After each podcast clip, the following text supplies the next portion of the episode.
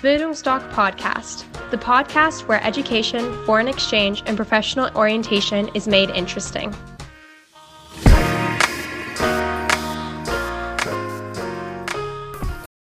Bildungsdoc Podcast, the podcast where education, foreign exchange, and professional orientation is made interesting.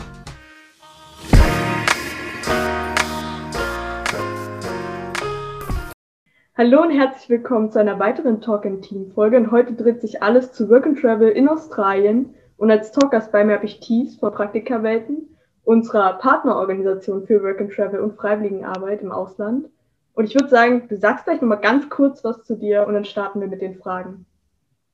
Sehr gerne. Ja, ich bin Thies von Praktikerwelten, ähm, habe lange Zeit das Work and Travel in Kanada, Australien, Neuseeland, unsere Programme vor Ort koordiniert ähm, und war auch selber mit Praktikerwelten 2015 bis 2016 unterwegs. Genau, und das hat mein Leben so ein bisschen beeinflusst. Deswegen sitze ich hier und versuche euch jetzt Mut zu machen, den gleichen Schritt zu gehen. Genau, dann würde ich gleich mal starten. Wie sieht es denn aus mit der Vorbereitung mit Praktikerwelten? Was ist da so drin? Ich glaube, ganz grundsätzlich lässt sich da erstmal von weg erklären, dass wir ähm, vor, während und nach eurer Reise für euch da sind. Also insbesondere zum Beispiel auch ich würde am Anfang eurer Reise mit euch erstmal eure Idee ins Auge fassen. Erstmal hören, warum wollt ihr Work and Travel? Hm, was sind eure Ziele? Wie stellt ihr euch den Aufenthalt vor? Und dann eben mit euch klar äußern und klar machen, wie funktioniert das? Ja? Der wichtigste Schritt für Work and Travel ist immer die Beantragung des Working Holiday Visums. Das gibt es für diese Länder, Australien, Neuseeland und Kanada. Und es ist immer ein einzelnes Visum für das Land.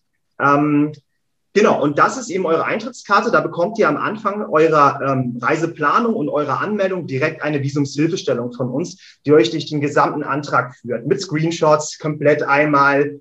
Perfekt, da kann nichts schiefgehen. Und sollte doch irgendwie mal ein Problem auftauchen, kommt ihr zu mir und wir klären das, beziehungsweise zu meinen Kollegen. Und wie sieht es so aus mit der betreuten Woche dann in Australien? Genau, da sind wir eigentlich schon mitten in, in unseren Paketen. Ähm, genau, wie du richtig gesagt hast, gibt es auch so einen Wochenstart, wo man sechs Nächte geführt in ein Programm startet, in Australien zum Beispiel.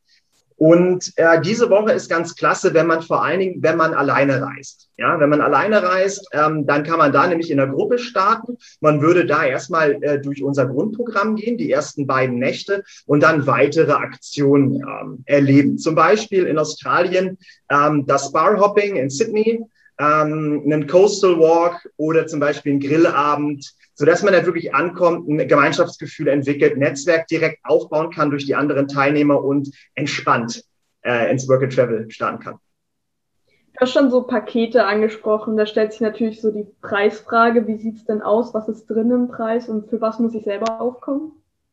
Also bei meiner Australienreise ähm, habe ich das ganz normale, das kleine Starterpaket Plus gewählt. Das sind 590 Euro, ganz klar.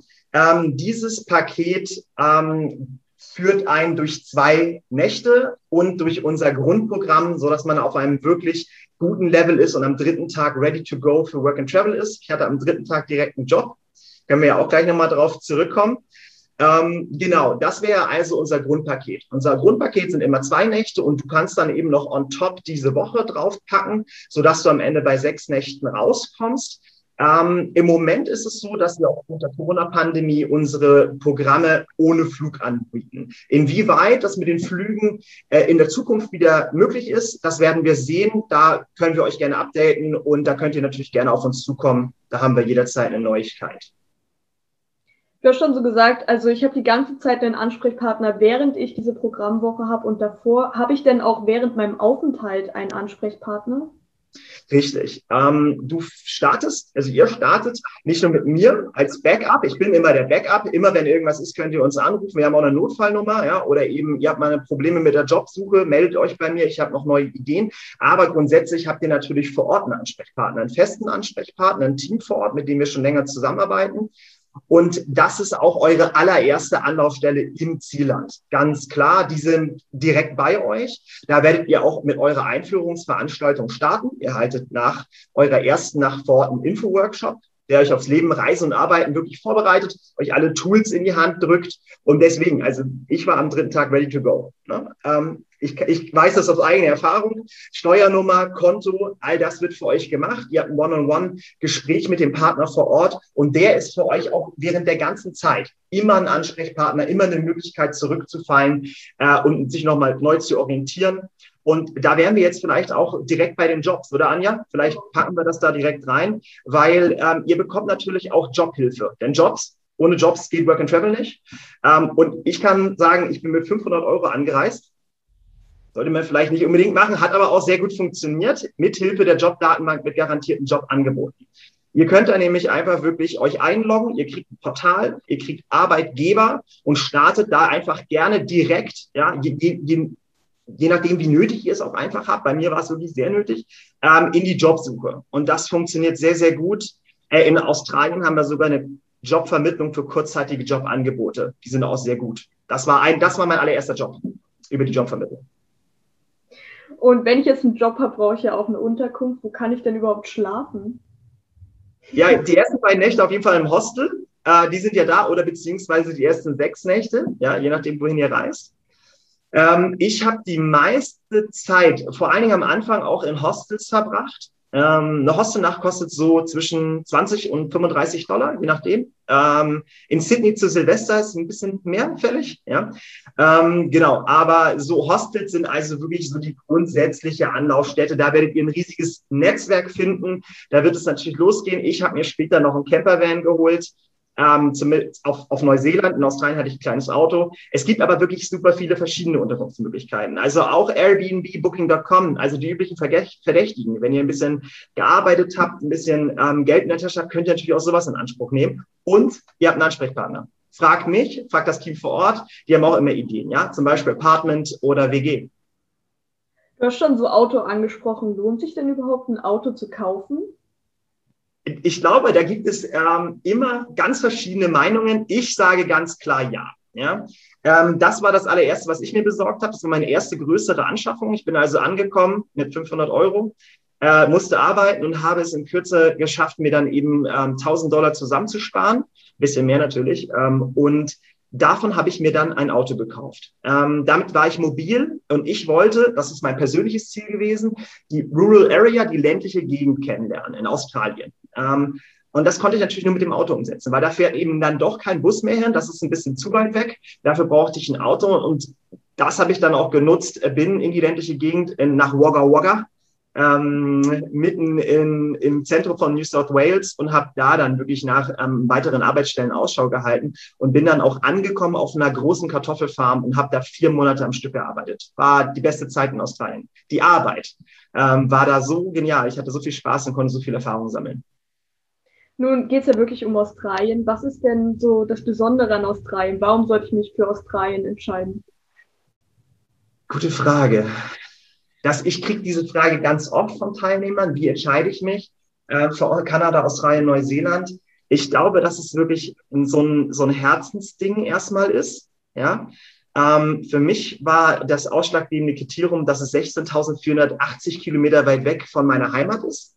Jetzt ist es besser, aber nach dem Studium hatte ich, musste ich raus, ich musste gehen und das konnte ich natürlich sehr gut umsetzen. Australien ist da auch weit, äh, der rote Kontinent ähm, und hat natürlich auch wahnsinnig attraktive Städte an der Ostküste, ja, also Sydney, Melbourne, ähm, auch Cairns, Brisbane und ähm, das ist natürlich auch absolut klasse, auch an der Ostküste mit, mit Perth und, und natürlich, ja, ganz klar, also auch Kängurus und was man sich so vorstellt. Es, ich glaube, ganz ehrlich, guckt euch Dokus an und lasst euch inspirieren. So, äh, ich glaube, eine richtige Antwort auf die Frage gibt's gar nicht. Es ist wirklich so eine Herzensfrage. Okay, hast du vielleicht noch ein paar Insider-Tipps zu Australien, was ich da so sehen sollte?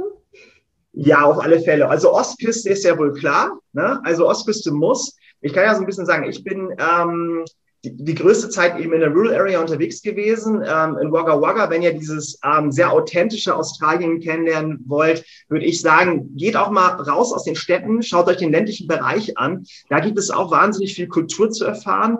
Ähm, und Städte sind genial, aber Städte ähneln sich auch. Städte ist auch eine Art Konzept. Äh, das Land ist vielleicht auch eine Art Konzept, ist aber total unterschiedlich. Also das, das ist wirklich Insider, würde ich sagen, machen auch gar nicht so viele.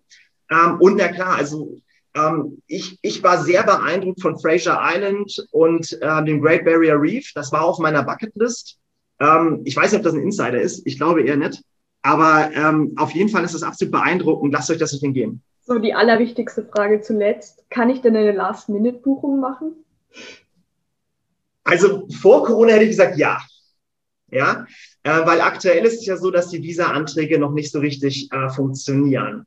Äh, früher war es wirklich so, dass in den allermeisten Fällen das Working Holiday Visum für Australien innerhalb sehr kurzer Zeit da war. Und hier rede ich so von zwei Wochen meist. Na, keine Garantie, aber das war so die Regel. Ich hatte meins innerhalb von 48 Stunden. Hier haben wir also auch vor Corona-Pandemie die Leute innerhalb von kürzester Zeit äh, starten lassen.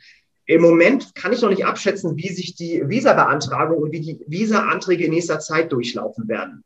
Hier müssten wir es also noch mal ein bisschen beobachten. Und deswegen ähm, würde ich die Frage mit Jein beantworten. Ja, aus, der, aus meiner Erfahrung und aus den letzten Jahren.